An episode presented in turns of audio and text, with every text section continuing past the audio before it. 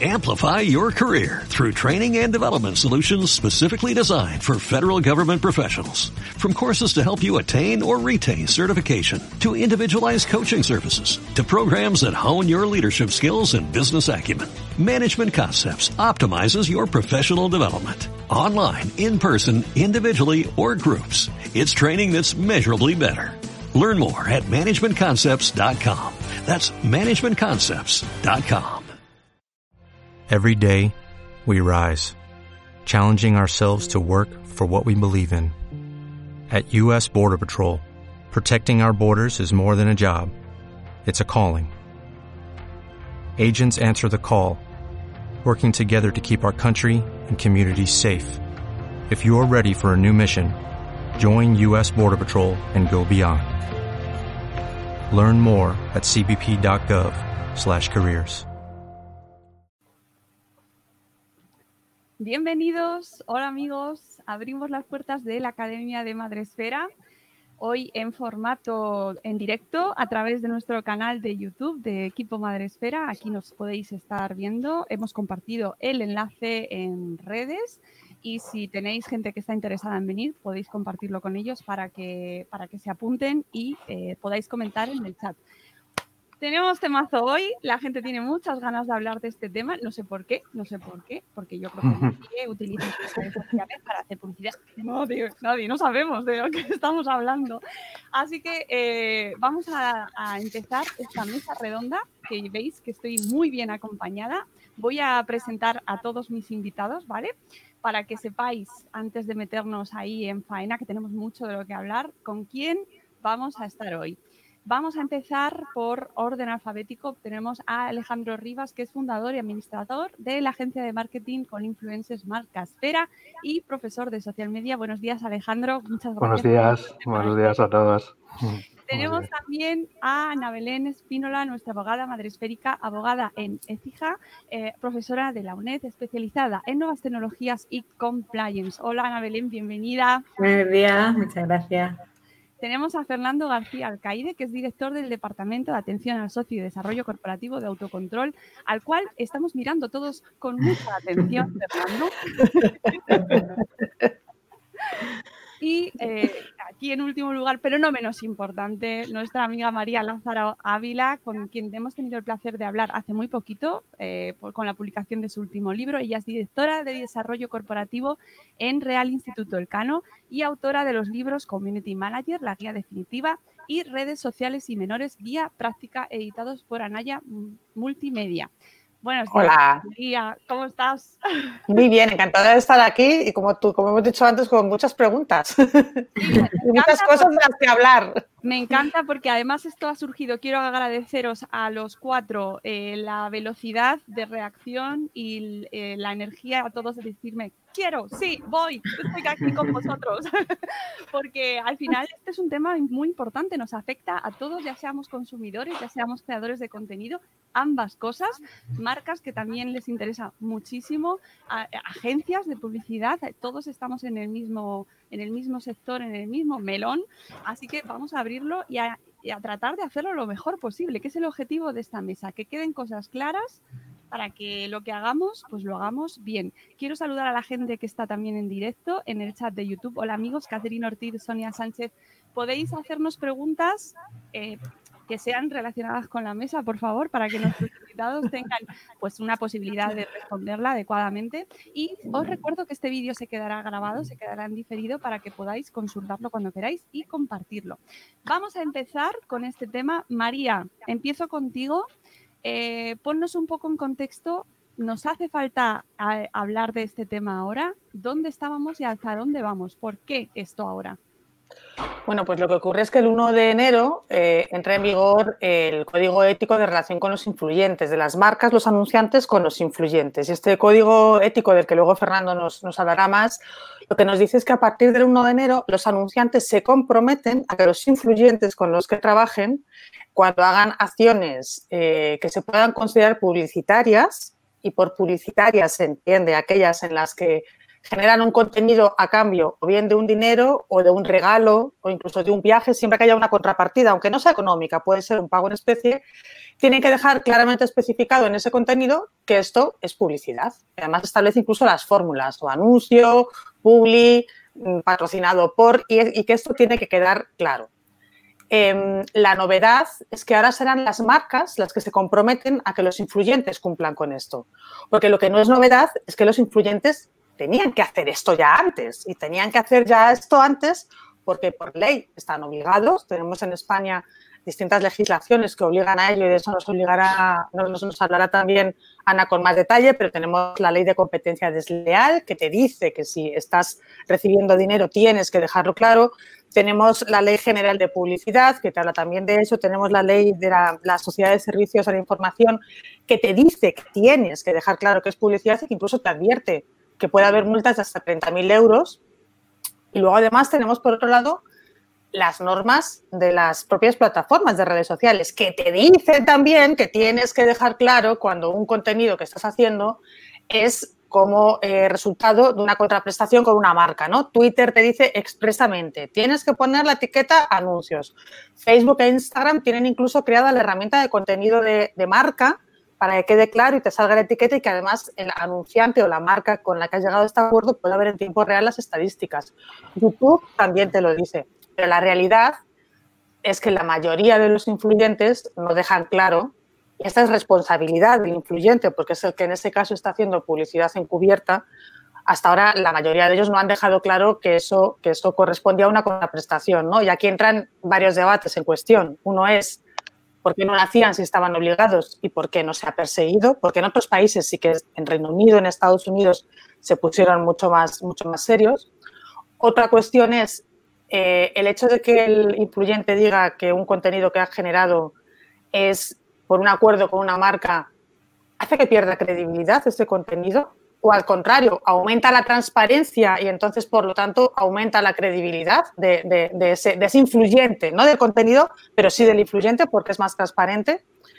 Tenemos luego también otro punto del que se ha hablado muy poco, pero que yo creo que también es relevante que lo pongamos sobre la mesa, es el tema de la fiscalidad, es el tema de Hacienda, quiero decir, porque mm, aquí mm, todas las acciones de los influyentes, los ingresos que reciben, incluso los regalos que reciben. No es que haya una legislación específica, es que eso tienes que tributarlo, tienes que pagar impuestos, pero claro, si no dejas claro que esto es con motivo de una relación comercial, igual, igual te puedes escapar. Y aquí la agencia tributaria ya desde 2018 está siendo muy estricto, incluso cuando dice, si te dejan un coche como embajador de marca para que lo utilices durante un año, pues hay que calcular un porcentaje del valor de ese coche y tienes que tributar por él, tienes que considerarlo un ingreso, ¿no?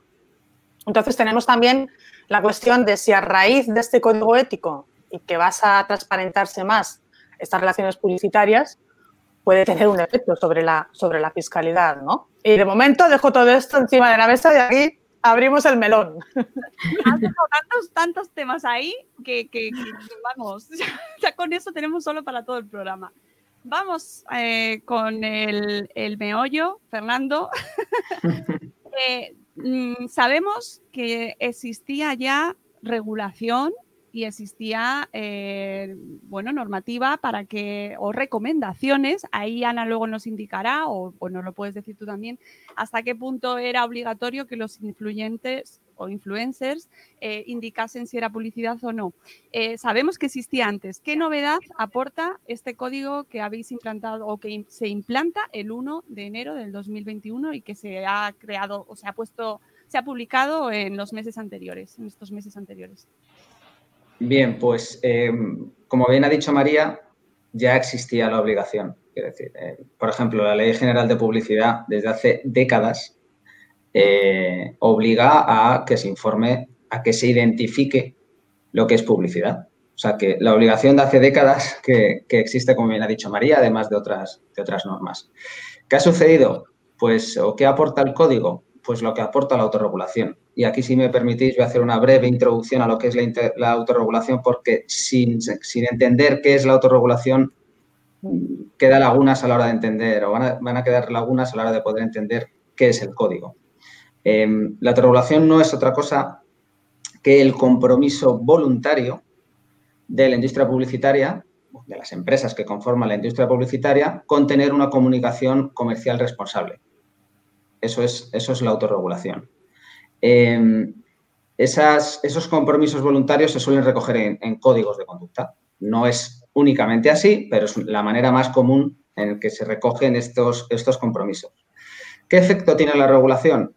Pues un efecto muy claro. Es decir, cuando la industria pone encima de la mesa un código de conducta, por ejemplo, el de influencers, que llamamos, o nosotros gestionamos más de 20 códigos de diferentes sectores, pues el código de PAOS, que es de alimentación, el eh, código de juego, de juego online, etcétera. Pues lo que dice la industria es, yo voy a ser responsable, he aquí mis compromisos, eh, dadme libertad de acción. Entonces, yo muestro mi responsabilidad, entonces necesito esa libertad de acción basada en mi responsabilidad. Y aquí entra la parte de la administración y eh, en España cuando la administración reconoce la autorregulación, cuando la administración reconoce este código, por ejemplo, ya pasamos de autorregulación a corregulación. Y esto da mucho valor. ¿Por qué? Porque, por ejemplo, teniendo en cuenta que eh, la obligación de mostrar qué es publicidad y de identificar publicidad ya era, eh, ya estaba establecida, podría haber sanciones pero cuando surge una nueva actividad comercial, una nueva actividad publicitaria, muchas veces las normas están, pero ¿cómo se aplican? Sin perjudicar, de manera razonable. ¿Cómo se aplican de manera razonable? ¿Cómo se persiguen de manera razonable? Pues lo que se hace es, por, por parte de la industria, ver de qué manera esto se puede coordinar. ¿Qué se ha hecho? Pues un código de conducta que no dice nada nuevo en relación a la obligatoriedad, porque como insisto, esa ya existía sino que ayuda, da una manera, no es la única, no es, no es la única manera en la que cumples la obligación de identificar la publicidad, pero es una manera consensuada por parte de la industria, es decir, se ha tenido en cuenta la opinión de la industria, se ha tenido en cuenta pues lo que exigen los nuevos formatos, qué, eh, qué limitaciones de espacio tiene, porque la ley no dice exactamente cómo tienes que cumplir, sino que tienes que cumplir. Y nosotros, nosotros me refiero a la industria publicitaria con el OK de la Administración por esos acuerdos de corregulación, lo que dice es que esta manera de cumplir vale para, valga la redundancia, cumplir con la, normativa, con la ley. Siempre la ley va a estar por encima de un código, pero este código está reconocido por la Administración también, está, como digo, eh, consensuado con la industria. El código es eh, hijo de la Asociación Española de Anunciantes y de Autocontrol y eh, estaba realmente ya acordado y aprobado por las juntas directivas de ambas asociaciones eh, hace meses. Pero necesitábamos, porque le damos mucho más valor, como he dicho, el impulso de la Administración. ¿Qué hicimos? Pues para, lo digo muy, sencillo, aunque tiene luego mayores complejidades, pero, como digo, llegar y, conseguir ese ok de la Administración a través del protocolo que firmamos en pasadas fechas con, el Ministerio de Asuntos Económicos y de Transformación Digital y con el Ministerio de Consumo. Firmamos un protocolo eh, que fomenta la y, reconoce el valor de la autorregulación en las comunicaciones comerciales en medios digitales y, como digo, valora y respalda la puesta en marcha de este, de este código de influencers. Entonces, realmente la, la novedad es que ahora las empresas, los influencers, las agencias, los medios saben una manera, no la única, pero una manera de cumplir, como voy a decir, eh, amistosa, no es una manera impuesta sin tener en cuenta a la industria, sino una manera, como digo, consensuada por la industria y da la seguridad que todo el mundo necesita a la hora de ejercer su trabajo. Entonces, si tú te ciñes a el código, sabes que estás cumpliendo. ¿Es la única manera? No. No, se dice que esta sea la manera única de cumplir, pero si es una manera que dices, oye, si yo hago esto, sé que estoy cumpliendo, por lo tengo, tengo seguridad en mi trabajo, que es algo fundamental para agencias, para influencers, para medios. Em, y esto es lo que hace la, autorregulación y esto es lo que hace autocontrol. Autocontrol controla que este código se cumpla. Luego el código da una serie de herramientas que es, si te quieres asegurar de que lo que estás haciendo está bien, pues puedes pasar por lo que se llama un copy advice, que es un, documento en el que nosotros analizamos la pieza publicitaria del anuncio antes de que se emita y te decimos si cumple la ley. no solo la de, la de este código de influencers, sino con cualquier normativa. Porque, como bien sabéis, yo no soy eh, abogado ni, legal, ni del departamento legal. Sí que aquí hay gente que sabe mucho más que yo, pero bueno, con, la asesoría jurídica con la que trabajo cada día algo, algo se pega. Pero como bien sabéis, eh, a la hora de revisar un anuncio, no hay como en otros países una norma que es, como digo yo, te coges un libro y si cumples con lo que pone en ese libro ya está. Aquí la ley son leyes cruzadas, autonómicas, en función del medio, en función del producto. Em, como digo, un mismo anuncio en televisión cumple toda la normativa, pero te vas a, la SSI, al medio eh, online, y a lo mejor incumple parte de esa normativa. Por eso es, muy cruzada. Entonces, nosotros analizamos ese anuncio y emitimos un informe jurídico con valor y reconocimiento, como digo, a través de los convenios por la Administración, en el que te dice si estás cumpliendo o no cumpliendo. Eso es voluntario, es un apoyo que se da y que viene establecido si leéis el código en, un capítulo de Copy Advice. Eh, y como digo, esa, es la mayor aportación que, hace un código de autorregulación reconocido además eh, y, soportado por la, por la administración. Y autocontrol, como digo, es ese tercero de confianza que aplica ese, ese código. Luego, si queréis, entramos en responsabilidades y demás, que siempre que entramos en estos, a tratar estos temas es un tema candente. Pero bueno, tampoco quiero monopolizar esto van eh, enviando preguntas y yo me las estoy apuntando, Belén, de Oh My Mom, no te preocupes, que nos tomo nota, pero quiero un poco dejar claro ciertas cosas, por ejemplo, el tema de la ley. hablamos de la ley y hablamos del código y, Ana, creo que se hace eh, necesario poner en contexto de qué hablamos con cada cosa, ¿vale? Para saber qué es legal y qué no es legal.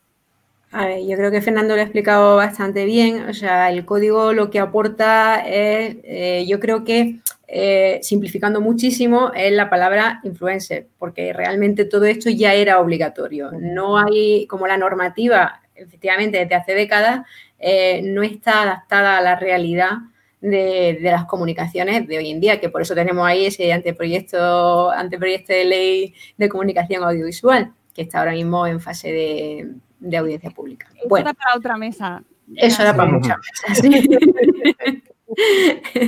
Entonces, eh, aporta ese, ese, componente de, bueno, no sé qué, cómo hacer, no sé cómo aplicar la norma, es verdad que hay una normativa extensa, eh, no adecuada al momento que vivimos, pero sí con esa podemos ir tirando. Entonces, pues tiramos de la ley general de publicidad que ya eh, obliga, como bien dice Fernando, a establecer que cualquier comunicación comercial que se, que se lleve a cabo tiene que identificarse como tal la ley de competencia desleal, que habla de, publicidad ilícita, de publicidad engañosa y se asimila.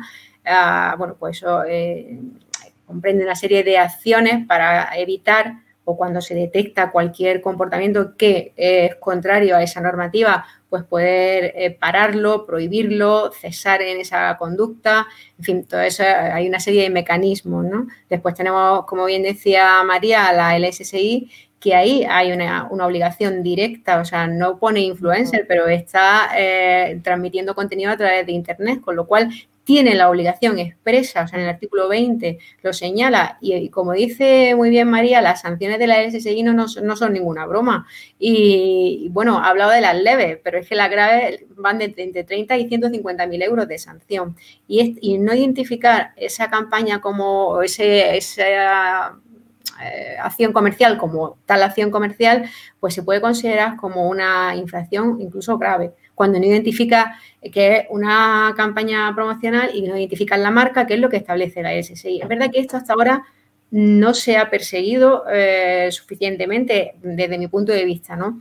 Y es verdad que eh, el código que autorregulación proporciona eh, no hace más que seguir un poco la tendencia que tenemos desde hace unos años, importada del derecho anglosajón, de cumplimiento normativo, autorregularse, es decir, el compliance que tanto estamos oyendo y que tantas veces, a que tantas veces recurrimos, establecer una serie de códigos de conducta, una serie de códigos éticos, una serie de políticas de cumplimiento para mm, autorregularnos nosotros mismos, o sea, la administración nos pide cada vez más que nosotros mismos seamos responsables con lo que generamos y con el contenido que generamos y con, lo, con nuestro trabajo, incluso en cualquier empresa, ¿no?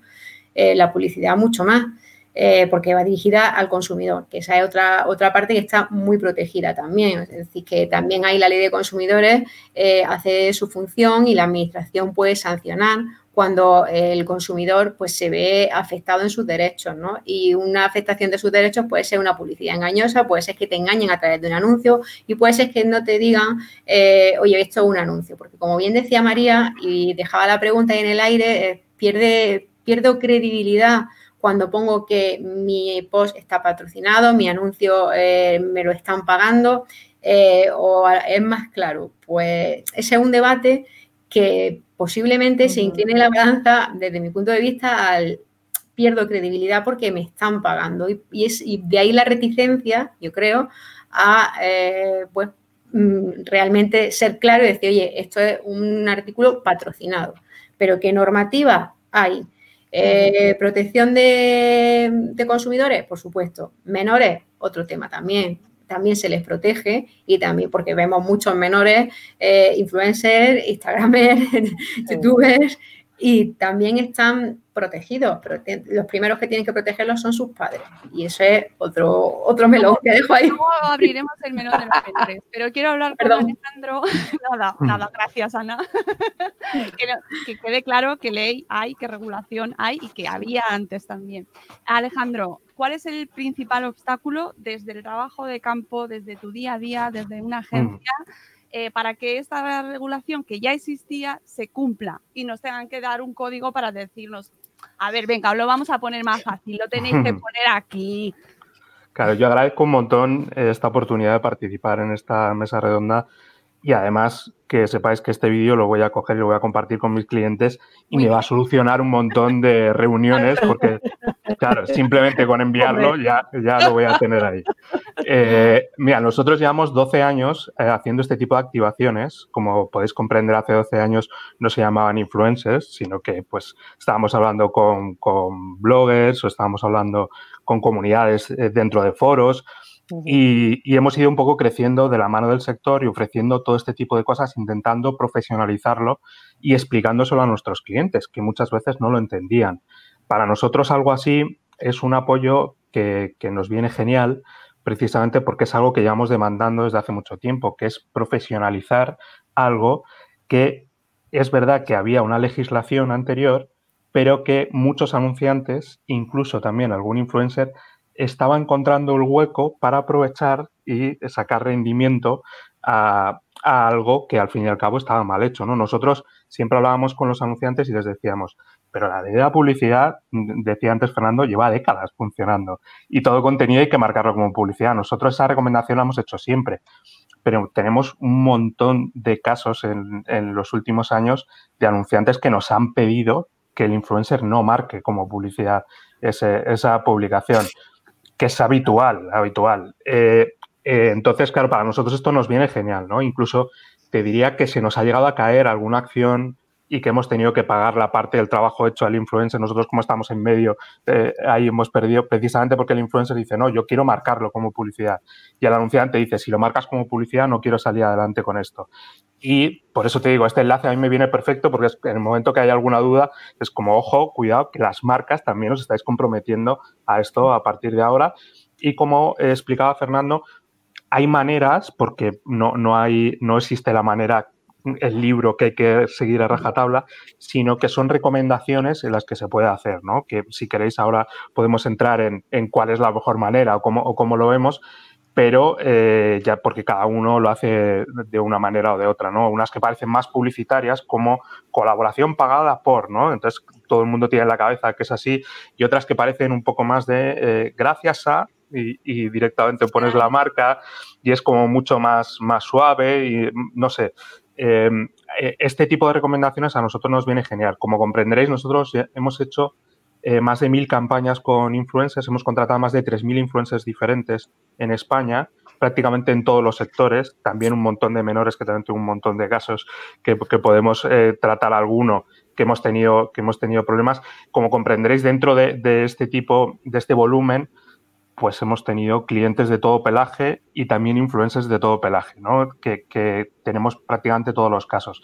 Y algo así a nosotros nos ayuda precisamente a crear algo estándar que aunque nosotros veníamos luchándolo los últimos años, eh, un montón eh, con, nuestros clientes para que lo entendiesen, que al fin y al cabo son los principales perjudicados y también los influencers que lo entiendan, que como hablabais antes también de transparencia, eh, ellos son los más interesados en que tener credibilidad delante de sus propios seguidores y no perder esa credibilidad. Entonces, cuando hagan una colaboración, lo ideal es que todo el mundo sepa que es una colaboración y en el momento en el que esto esté regularizado de verdad, que ahora mismo no lo está, porque hay, hay un poco de todo, se va a ver todo como una manera mucho más natural. Al fin y al cabo, la gran mayoría de influencers para los que trabajamos nosotros, que son influencers grandes, no te cogen una campaña de algún producto que no les guste de por sí, eh, mm. porque precisamente por ese problema de credibilidad. ¿Qué problema hay por marcarlo como eh, publicidad cuando en realidad es publicidad? ¿no? Eh, es un poco las partes del debate que ya te digo que a nosotros esto nos viene genial eh, porque, porque eso, pues voy a compartir esta charla y, nos va a venir genial a todos. Fernando, sobre las formas de, etiquetar o las formas de identificar la publicidad, ¿cuáles son las que recomendáis o la que debería, aunque yo sé que no lo dejáis cerrado del todo, pero qué se tiene que hacer para hacerlo bien? Pues es muy difícil de responder y muy sencillo a la vez. Eh, lo que hay que hacer es eh, ser honestos y dejar claro que lo que estás haciendo es publicidad. ¿Cómo hacerlo? Nosotros ponemos ejemplos en el código directamente de, las maneras, como digo, consensuadas con la industria, es decir, que se, ha tenido en cuenta la opinión de todos, eh, menos invasiva, pero que salvaguardan el derecho del consumidor de saber que están viendo publicidad. Yo creo que es, es un escenario muy razonable para todos. Yo creo que es un, aquí ganaría todo el mundo, la industria, la administración que asegura que los consumidores reciban la información necesaria, el consumidor, por supuesto, y como digo, la misma industria que de una manera poco invasiva eh, consigue cumplir con lo que tiene que hacer, que es cumplir con, la normativa. Nosotros, que, nos encontramos con muchos casos en, en, todos los sectores que, que, puedas imaginar, porque llevamos toda la autorregulación de la comunicación comercial, independientemente del sector, del medio, etcétera, eh, nos hemos encontrado con casos, no en, temas de, identificar la publicidad, pero que es un ejemplo muy claro de lo que pasa cuando se hacen las cosas mal. Y, insisto, el valor de la, autorregulación en, estas cuestiones. Y es que, eh, habiendo normativa, eh, la aplicación de la norma a veces no es sencilla. Hay interpretación de por medio. Es algo que a mí me sorprendió porque venía fuera del legal y yo creía que una ley era blanco o negro. Ah. Pues no, evidentemente hay muchos, hay muchos grises. De hecho, el blanco y negro es la excepción y entonces muchas veces depende de la interpretación. Y ahí es donde, si la industria lo hace bien, la interpretación de ese gris será muy razonable y, será algo tan sencillo como decir, si tú estás haciendo tu comunicación comercial de manera correcta, el margen que tienes para trabajar, porque el margen de la interpretación que voy a hacer no va a ser tan estricto como si empiezas a trabajar de una manera no correcta. Si tú, y pongo un ejemplo concreto, si tú anuncias eh, algo para niños, que es un sector muy sensible, y por ejemplo, y cumples una de las primeras cuestiones, que es no mostrar a un niño en situación de peligro por la cuestión de, de, imitación. Un niño muchas veces imita lo que ve. Y tú te pones a anunciar o hacer una campaña muy potente mostrando a un niño, no solo tú vas a tener el problema como empresa, que eso es lo que, lo que tiene que quedar muy claro. No solo tú como empresa vas a tener ese problema y vas a tener una sanción y lo que sea, sino que tu sector se va a ver afectado. Porque lo que se va a interpretar es, oye, te estás saltando esto, estás poniendo en peligro un sector, eh, un, un sector de la población muy sensible, por lo tanto, la interpretación de la norma va a ser más estricta. Y donde antes a lo mejor se podía hacer un anuncio de productos sobre, para consumo de niños, cuidando ciertas cuestiones, pues puede pasar, y esto ha pasado en el norte de Europa, por ejemplo, que se prohíba cualquier anuncio dirigido a niños, de cualquier producto. No hay anuncios para niños. Entonces, para no llegar a eso, hay que ser responsable. Es así de sencillo. ¿Cómo se muestra la responsabilidad? Códigos de conducta, compromisos formales, eh, un tercero independiente, porque la credibilidad está también que el control de estas cuestiones no sea, yo, yo soy mi árbitro, pues ese tercero independiente, que esté reconocido, que tenga una reputación, en este caso autocontrol, en otros países de Europa, pues el organismo de autorregulación correspondiente. Eh, y así se avanza y así se consigue que eh, las primeras alertas que empezaron a salir en el sector ya entro en influencers, que es que de repente se promocione un medicamento, por ejemplo, pues un medicamento que además no es promocionable, es decir, no se puede hacer publicidad y además si se hace se tiene que hacer bajo ciertos criterios y demás. Pues eso puede redundar a decir, no se hace publicidad por influencia y ya está.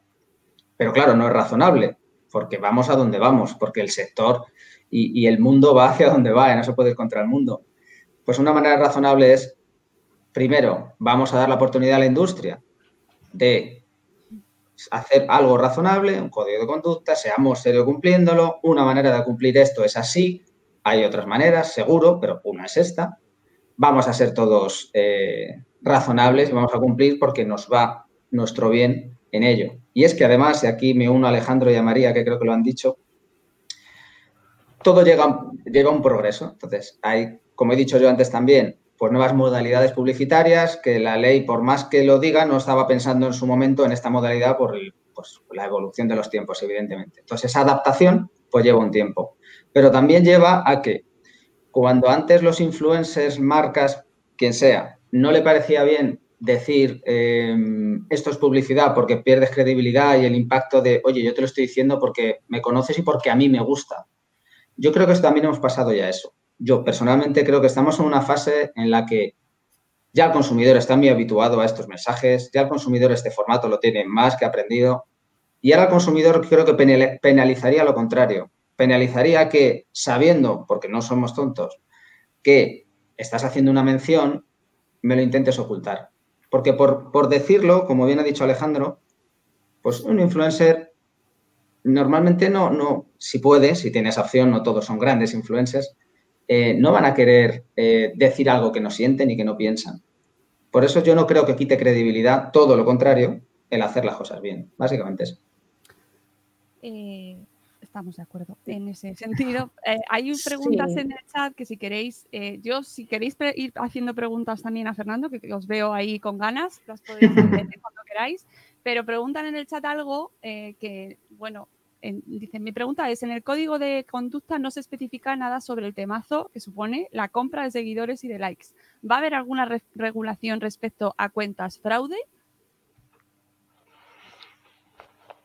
Bueno, yo hablo en, lo que refiere al código. El código es lo que es. Eso va más allá de la identificación de la comunicación comercial.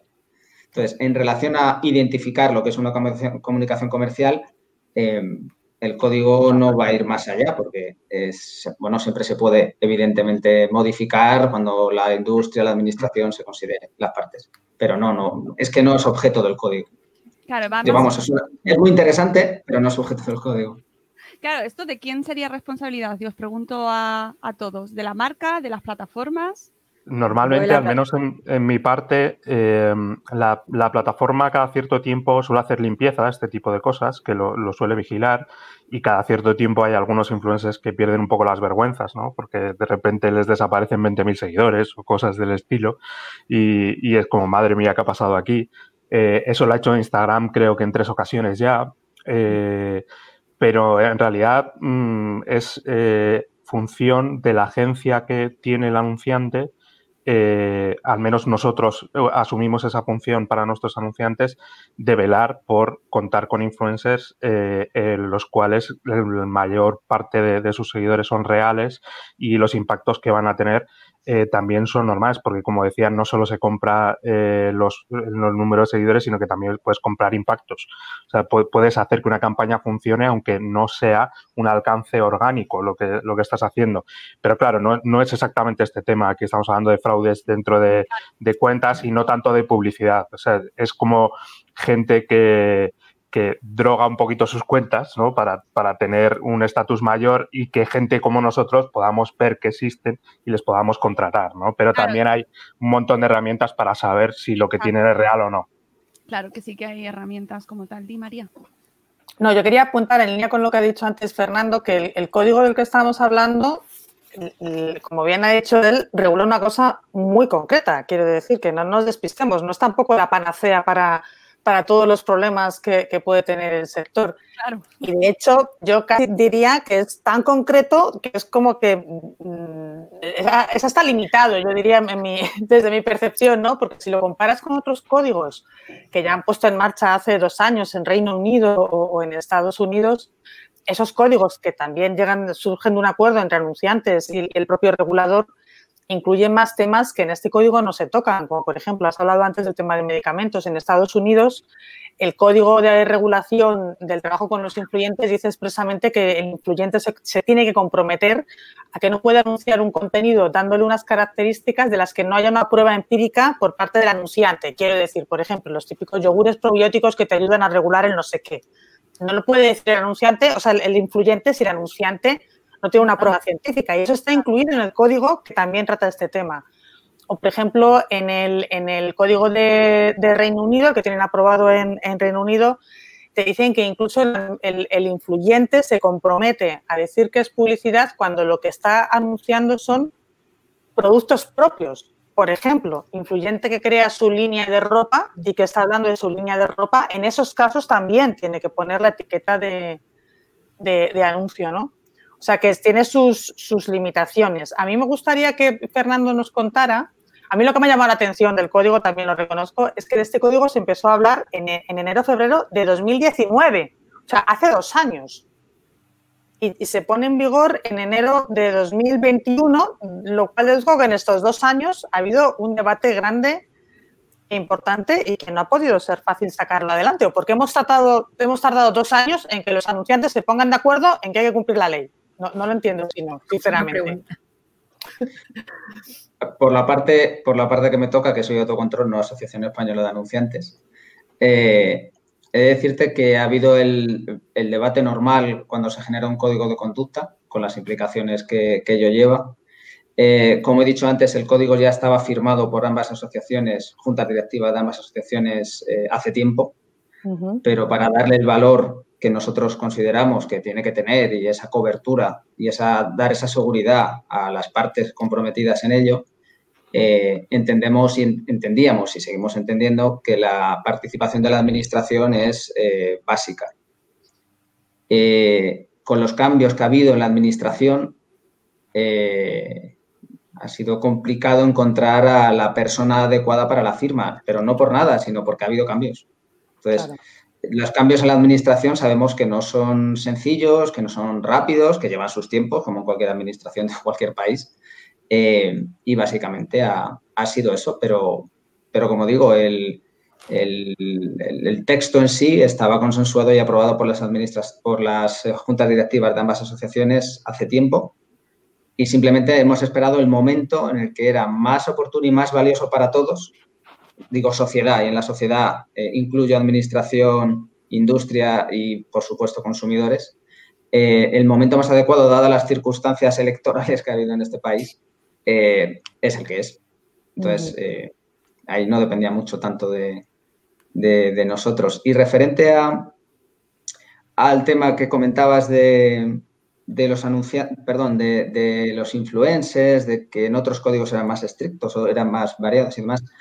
La normativa en los países y la estructura de la administración en diferentes países es diferente a la española, pero sí que te puedo decir que todo eso que has comentado sobre medicamentos, o el medicamento, o los probióticos, o, todo lo que has comentado, si se pone en marcha el código y se aplica, está resuelto. Y digo por qué. Porque si es verdad que la normativa española es muy clara, o bueno, o alguna directiva europea que, que entra aquí, es muy clara a la hora, por ejemplo, de eh, tratar publicidad de alimentos, de, medicamentos y demás. El problema está en identificar qué es publicidad. El código lo que dice es, si identificas lo que es publicidad, a partir de que está identificada, queda claro las normas que aplican a esa publicidad. Por lo tanto, no es, que no es que tenga que entrar el código en más, sino que si tú hablas de medicamentos y está identificado como publicidad, no que tú lo identifiques, porque ya no es una cuestión que depende de ti que no la etiqueta, sino que ya queda claro que es publicidad, ahí entra en vigor la norma publicitaria sobre medicamentos. O sea, no, se necesita ningún apartado extra en el código sobre eso, sino lo que se necesita es tener claro que eso es publicidad. Independientemente de, lo que, de que lo etiquetes o no, porque tendrías un doble problema. Uno, por no etiquetarlo y otro, por hacer publicidad de un producto que no puedes hacer. Por eso digo que... Aclarado. Más preguntas. Eh, preguntan en el chat, y esto para acotar, si todo tipo de productos entran dentro de este código de conducta. Preguntaban por si se realizan eh, regalos, por ejemplo, ¿no? que ya lo, lo, ha indicado María, pero creo que no ha quedado claro del todo. Hablaban de muestras de maquillaje, por ejemplo, si eso también es publicidad y eh, si no se cumple eh, o se observa que no se está cumpliendo, pregunta a Belén de Oh My Mom dónde y cómo es el, el trámite que se debe hacer para interponer una denuncia a un influencer. ya, van al grano.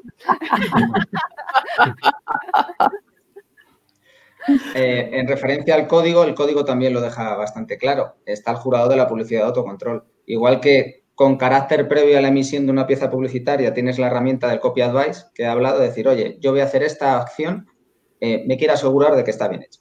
Pues si quieres, pasas por el, pides un copy advice y, te aseguras con ese informe jurídico si está bien o si está mal, qué es lo que está mal. Porque no es malo eh, que emitas un copy y que salga malo, o sea, que salga un copy que se llama resultado negativo, porque ahí lo que estás haciendo es un ejercicio de responsabilidad. Estás queriendo saber si lo estás haciendo bien o mal. Y nosotros te decimos qué norma puedes estar potencialmente incumpliendo, etcétera. Si tú emites una campaña y hay un consumidor, una empresa o la misma administración considera que estás incumpliendo alguna norma o que no estás identificando una pieza publicitaria cuando realmente esa es una acción publicitaria, tienes el jurado de la publicidad de autocontrol. Como digo, todo esto viene estipulado en el código, que es, pues, está publicado y demás, es público. Eh, entonces, presentas una reclamación ante el jurado de la publicidad de autocontrol y el jurado de la publicidad en 15 días resuelve, en primera instancia. Si hubiera recursos por cualquiera de las partes, eh, no llega a un plazo de, un mes. No llega a haber más eh, de un mes de plazo en el que haya una resolución ya con carácter definitivo. Está muy bien eso. me permite, dentro de, dentro de lo que supone interponer una denuncia, una queja, una protestar porque un anuncio o porque un contenido puede ser publicidad y no lo han, no lo han puesto de manifiesto. O sea, los tiempos que está contando Fernando y que Autocontrol lleva a cabo, pues son infinitamente mejores que los que podemos encontrar si nos vamos a la, a la acción judicial, ¿no? Que también caben, en caso de ya casos más graves de publicidad engañosa o publicidad ilícita, pues esas acciones de cese en esta conducta o prohibir que se siga, que se siga llevando a cabo no tienen la inmediatez que tiene, que tendría pues el jurado de, autocontrol. Ahí sí que lo veo una, ventaja eh, si se adhieren pues todas las partes al cumplimiento de ese código eh, que, se, que se vehiculice a través de, ese jurado esa, esas denuncias, eh, para, creo que es bastante positivo porque va a encontrar una solución en muy corto periodo de tiempo. Eh, meterte en un procedimiento judicial es mucho más largo. ¿Y qué consecuencias tiene en cualquier caso?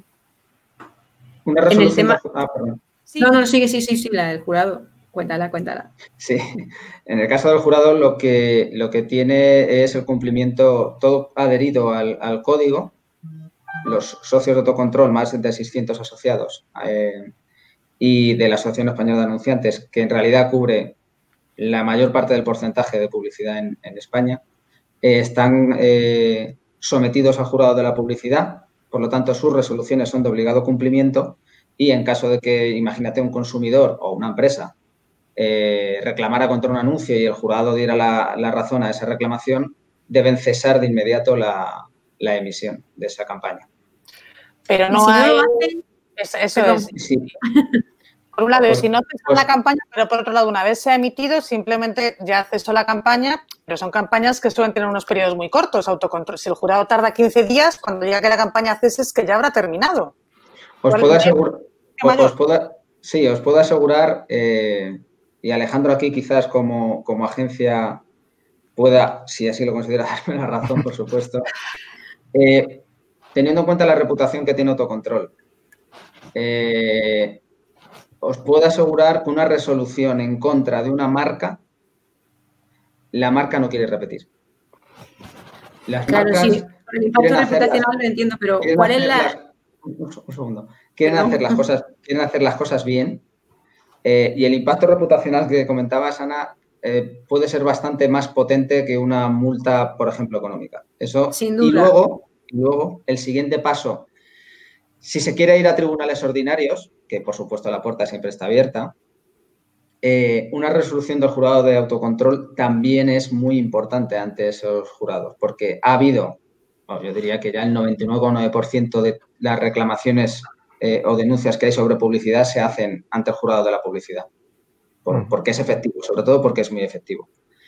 Eh, pero si hubieran a, a- a ir a tribunales, las pocas veces que han ido, las mismas sentencias del- de los tribunales eh, de justicia nombran la resolución del jurado de la publicidad como base de esa, de esa sentencia. El jurado de la publicidad al final eh, pues, es, está, eh, es un organismo muy, muy reconocido y con mucho prestigio ante, ante ámbitos tanto de la comunicación comercial como, como de tribunales.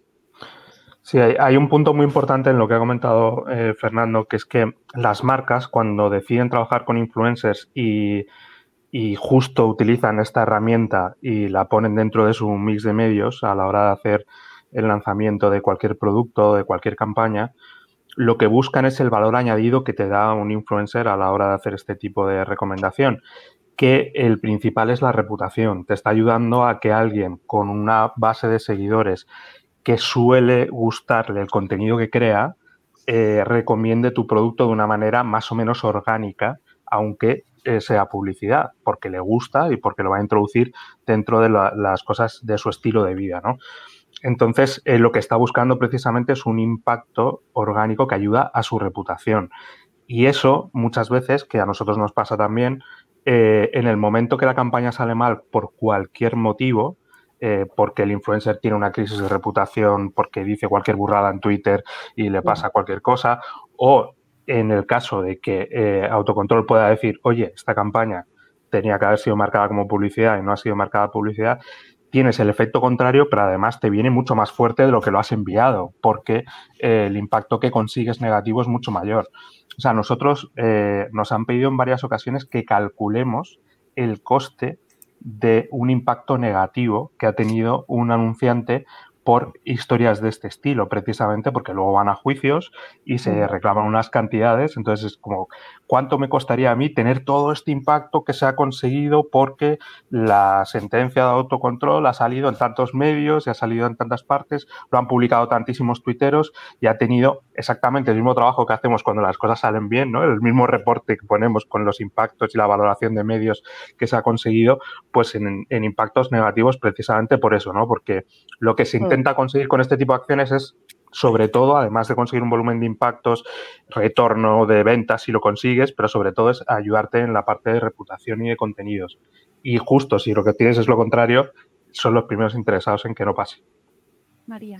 Yo creo que quizás, eh, al hilo de lo que, lo, lo que acabamos de comentar, el valor que tiene el jurado es más bien preventivo, previo. O sea, no es que pasa si denuncio, sino el, ante el riesgo de que cualquier consumidor, incluso otro influyente que puede ver que hay alguien que hay competencia desleal o puede interpretar como que si este influyente no está etiquetando y yo estoy etiquetando, aquí hay una, una especie de competencia desleal entre ambos, ante el riesgo de que cualquiera pueda denunciar, hay un mayor, una mayor presión para hacer efectiva el código y que, y que realmente tanto las marcas como los influyentes se adhieran a él, porque, porque la denuncia te puede venir a por cualquier sitio y el impacto puede ser, puede ser casi preventivo, ¿no? Por así decirlo.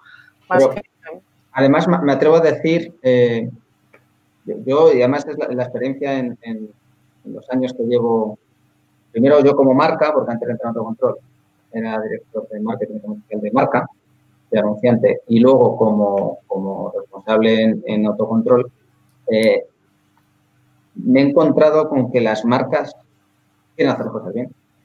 Ujú. cuestión de a ver cómo puedo escaquearme y demás. En general quieren hacer las cosas bien.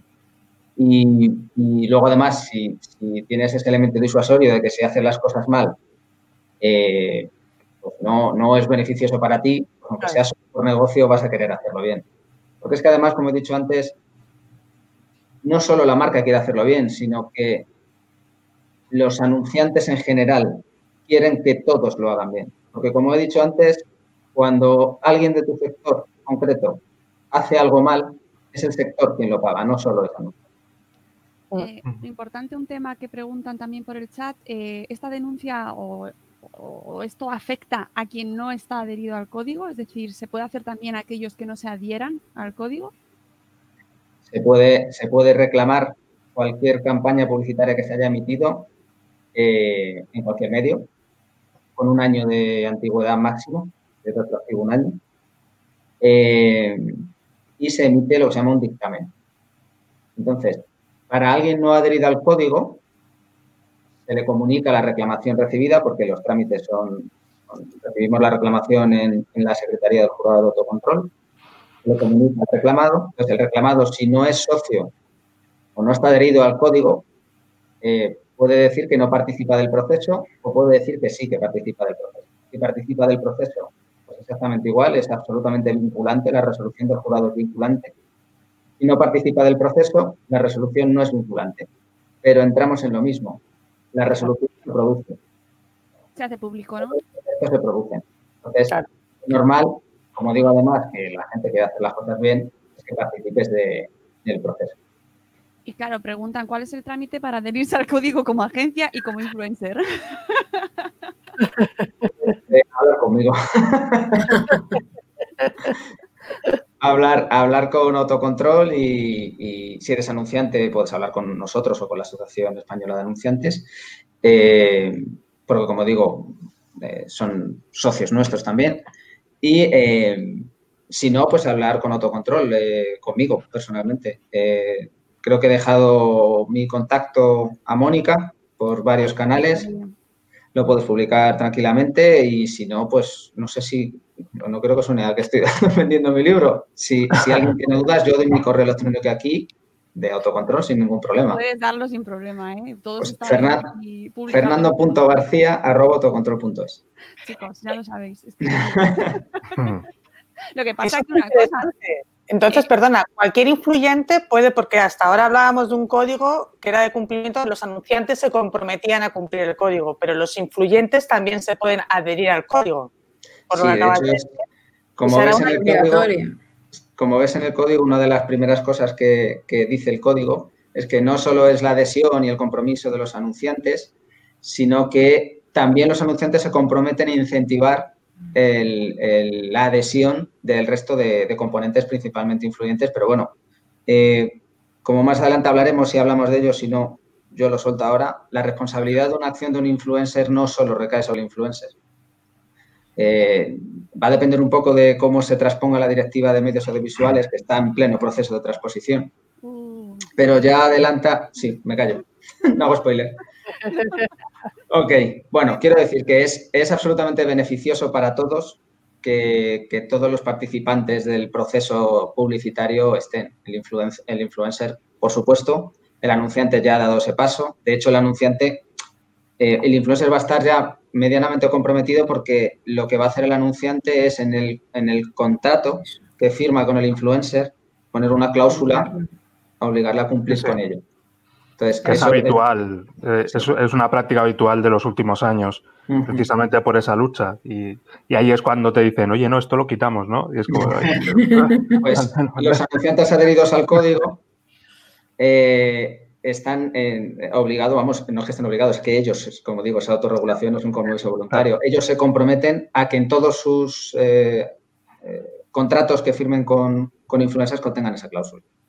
Claro, de hecho es la única obligación que contiene el código. Una vez que te adhiere a él, según si no, si no lo he entendido mal, la única obligación que, conlleva para el adherido es, introducir en el contrato esa, esa adhesión al código y que, que, el influencer se compromete a respetar ese código. Con lo cual, bueno, pues un plus para que Alejandro no se encuentre con el inconveniente de, oye, y esto ahora no, no, ahora sí, porque ya hay un código que me obliga a, incluirlo en el contrato, o sea, ya no soy yo, ya son otros.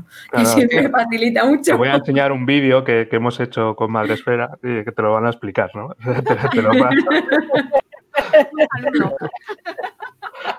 y además esto sí que me parece interesante que eh, los influencers que nos escuchan eh, que, se, que lo apliquen independientemente del número de seguidores que tengan, ¿no? Es decir, cuando hablamos de influencer y cuando hablamos de una persona que se ha abierto un perfil en TikTok. Es, que aquí la definición de influencer da un poco igual. Lo que, lo que es es si estás haciendo publicidad. Claro, Claro. sí, pero bueno, que la gente lo tenga en cuenta porque a veces parece como que si solo tienes 10k en Instagram, eh, parece que ya tiene un alcance. No va en función del alcance que tenga tu, No. tu comunicación, sino de ya la propia comunicación que estés haciendo. Tengas, te siga tu padre o te sigan dos millones de, de- de personas, ¿no? Y aunque no te hayan pagado, aunque no recibas dinero por eso, si has recibido un regalo, si te han regalado algo para que hables de él, también eso se considera publicidad porque se considera un, un pago en especie.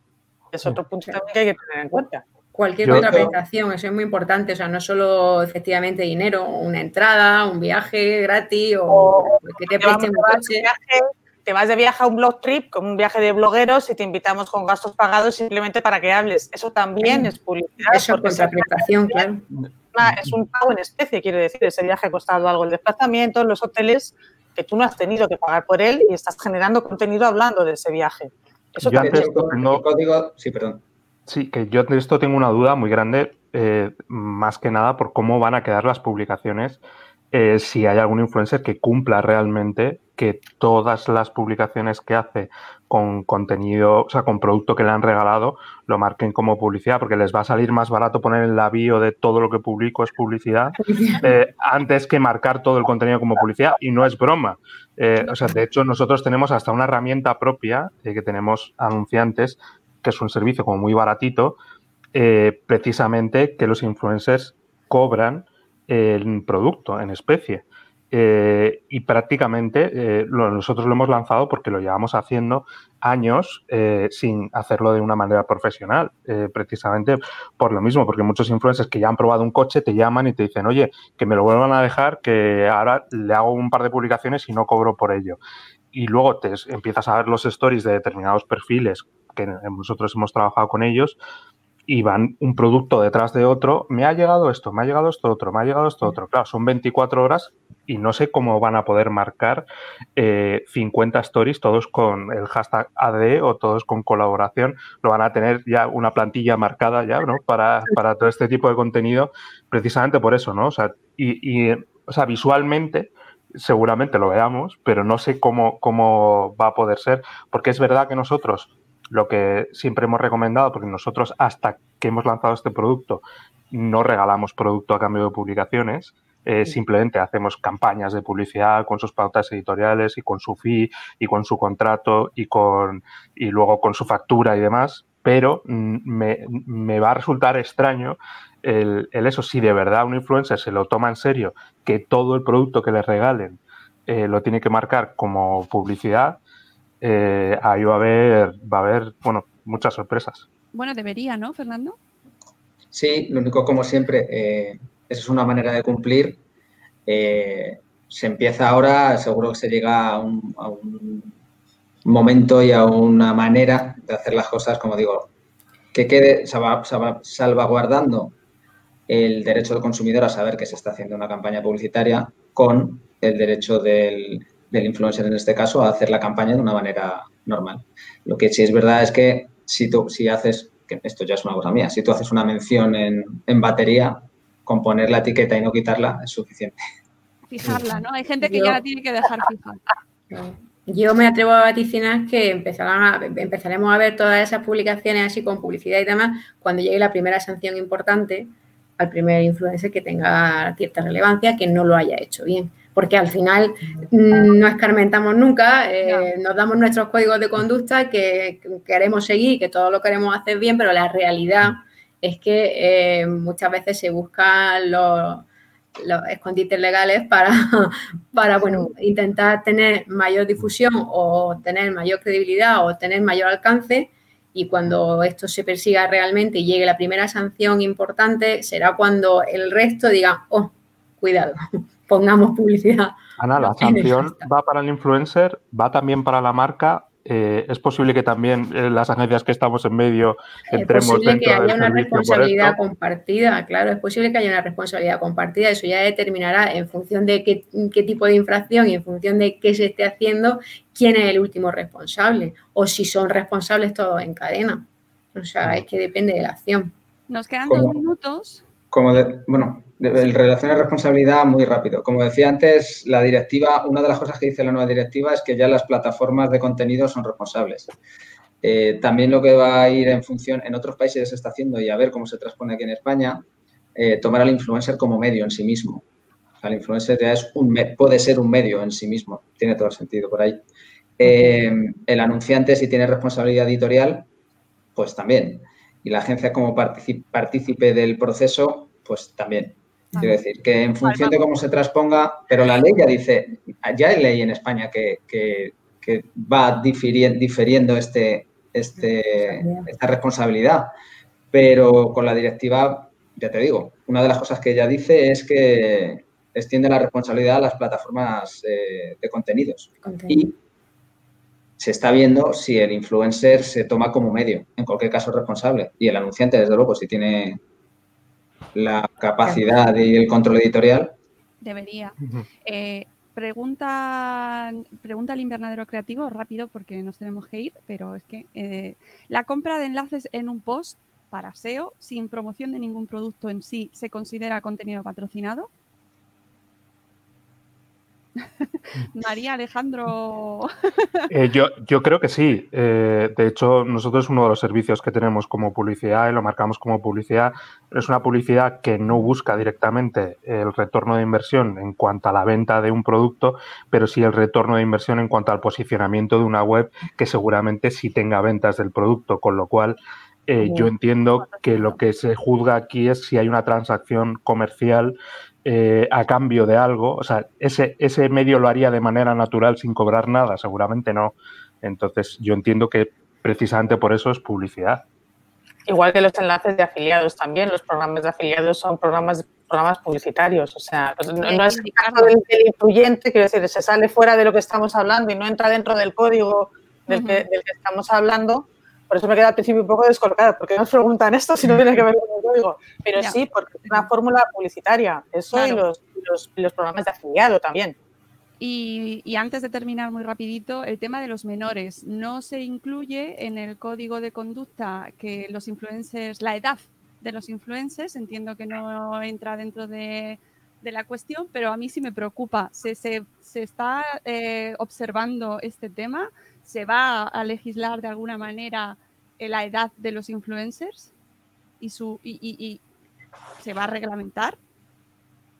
Tu pregunta viene orientada a que un influencer, un menor que recibe dinero por hacer un, contenido patrocinado, al final eso es un trabajo, está tiene un rendimiento del trabajo y por lo tanto entra dentro de una posible legislación laboral, igual que hay también una legislación que regula que los menores participen en campañas de publicidad, en obras de teatro, en películas, pero no cuando esos menores hacen esas campañas a través de su canal, canal canales que generalmente están eh, supervisados por los padres, por otra, por otra parte, Entonces, y que también, en los que la exposición del menor incluso es, es mayor, ¿no? Sí. Sí, pasa exactamente lo mismo que con, que con la publicidad, que con el objeto de esta mesa redonda, ¿no?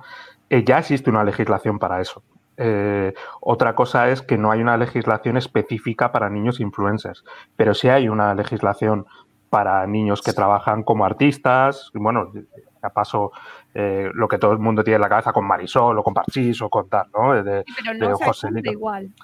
Eh, yo al menos con todos los que trabajo he tenido algunas excepciones que he contado en hilo en Twitter que se hizo viral y tal, pero en realidad prácticamente con todos los que trabajo son mm, empresas en sí mismas, o sea, tienen a un montón de gente trabajando detrás y por lo que hablo con ellos, con sus padres, con sus representantes y con tal, están muy preocupados y, están intentando ir muy de la mano del defensor del menor eh, precisamente porque saben que les pueden meter mano en cualquier momento.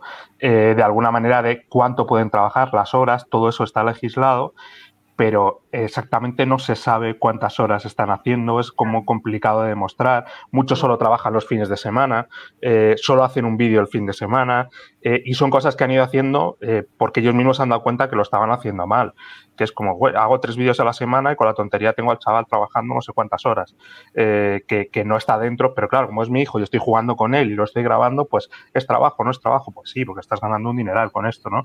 Entonces hay, hay, un montón de, parámetros que en realidad sí que están legislados, pero que no vendría nada mal que hubiese algún convenio de este tipo eh, que les diese unas pistas precisamente para lo mismo, ¿no? Porque los mismos padres que se encuentran con un boom que dejan su trabajo para trabajar para sus hijos, porque cada vídeo de YouTube que anuncia un juguete le están pagando 5.000 euros y dice, pues yo estoy cobrando 1.500 y, y, mi hijo es capaz de, de generar 5.000 a la semana, eh, pues vamos a aprovechar esto, ¿no? Como pueda. Y además estoy trabajando con ellos y de la otra manera llegaba a las 10 de la noche y no les veía. Eh, y, pues qué mal estoy haciendo, qué, qué bien, qué tal. Pues eh, o por otra parte está el tema de la exposición pública de tu hijo, del tema personal, que le estás haciendo la vida complicada en el colegio. O sea, hay un tema que, mm, si me invitáis a otra mesa redonda sobre esto. Quiero otra mesa redonda sobre esto. No, no estaría nada mal, como bien dice, una regulación específica, porque evidentemente hay mucha regulación, el menor está muy protegido, en general, porque hay mucha normativa que protege al menor, la imagen del menor es un derecho fundamental, con lo cual, y en cuanto a los menores, pues mucho más. Pero es verdad que eh, hay un limbo legal eh, para este tipo de trabajo específicamente, porque al final es un trabajo que, como bien decía, está regulado en el Estatuto de los Trabajadores, hay excepciones para poder eh, que los menores puedan intervenir en espectáculos, en televisión, eso está muy regulado, también es una ley de hace mucho tiempo, un real decreto además, o sea, que sí que estaría muy bien una regulación específica, pero bueno, ya sabéis que las leyes, o sea, si antes hablaba Fernando de la burocracia de la administración, pues ni os cuento el tema legislativo, que casi todas las normas nacen ya obsoletas, pero bueno, es lo que marca, es lo que marca la administración también. Bueno, Fernando, os lo dejamos ahí también para por si hay, opción. Pobre Fernando, que acaba de parir un melón de dos, de dos años y ahora ya le damos otro. Nosotros, nosotros al final, eh, tiene que, nuestra actividad se circunscribe a, lo que es comunicación comercial pura y dura. Relaciones laborales, laborales y demás, entiendo que es objeto de, otras entidades, de otros organismos. Como bien dice también, habéis dicho todos, eh, ya está regulado eh, si no deja de ser un trabajo, ya sea eh, ponerte delante de una cámara de televisión para rodar un anuncio o ponerte una cámara X para, hacer una mención como influencer. Nosotros ahí no, no tenemos mucho que decir. Bueno, pues esperamos que eh, surja este tema con más vehemencia, ¿no? Que se llegue, porque yo creo que sí que es necesario. Estoy con Alejandro en que necesitamos eh, que se centre más el tiro. Lo que, se, lo que funcionaba para hace unos años ahora mismo ya está obsoleto y tenemos a niños de nueve años eh, en TikTok que ganan tres veces lo que sus padres soñarían con ganar, ¿no? Por ejemplo. Y eso está complicado de regular ahora mismo. Eh, así que yo creo que nada, buscaremos ocasión para otra mesa redonda para hablar sobre menores, que es un temazo. Amigos, creo que se nos ha ido ya la hora completa. Eh, muchísimas gracias. No sé si os, ha, quedado alguna cosa muy, muy, muy, muy, muy rápida por apuntar o nos despedimos. Yo daros las gracias a, vosotros por la oportunidad de participar y de poder charlar indirectamente con, vuestros oyentes, televidentes y onliners. Eh, por supuesto, con, los invitados eh, ha sido un placer ponerme a disposición de todos vosotros cualquier duda que os pueda generar y que yo tenga capacidad de, poder ayudar, como digo, a vuestra disposición. Tenéis mi correo.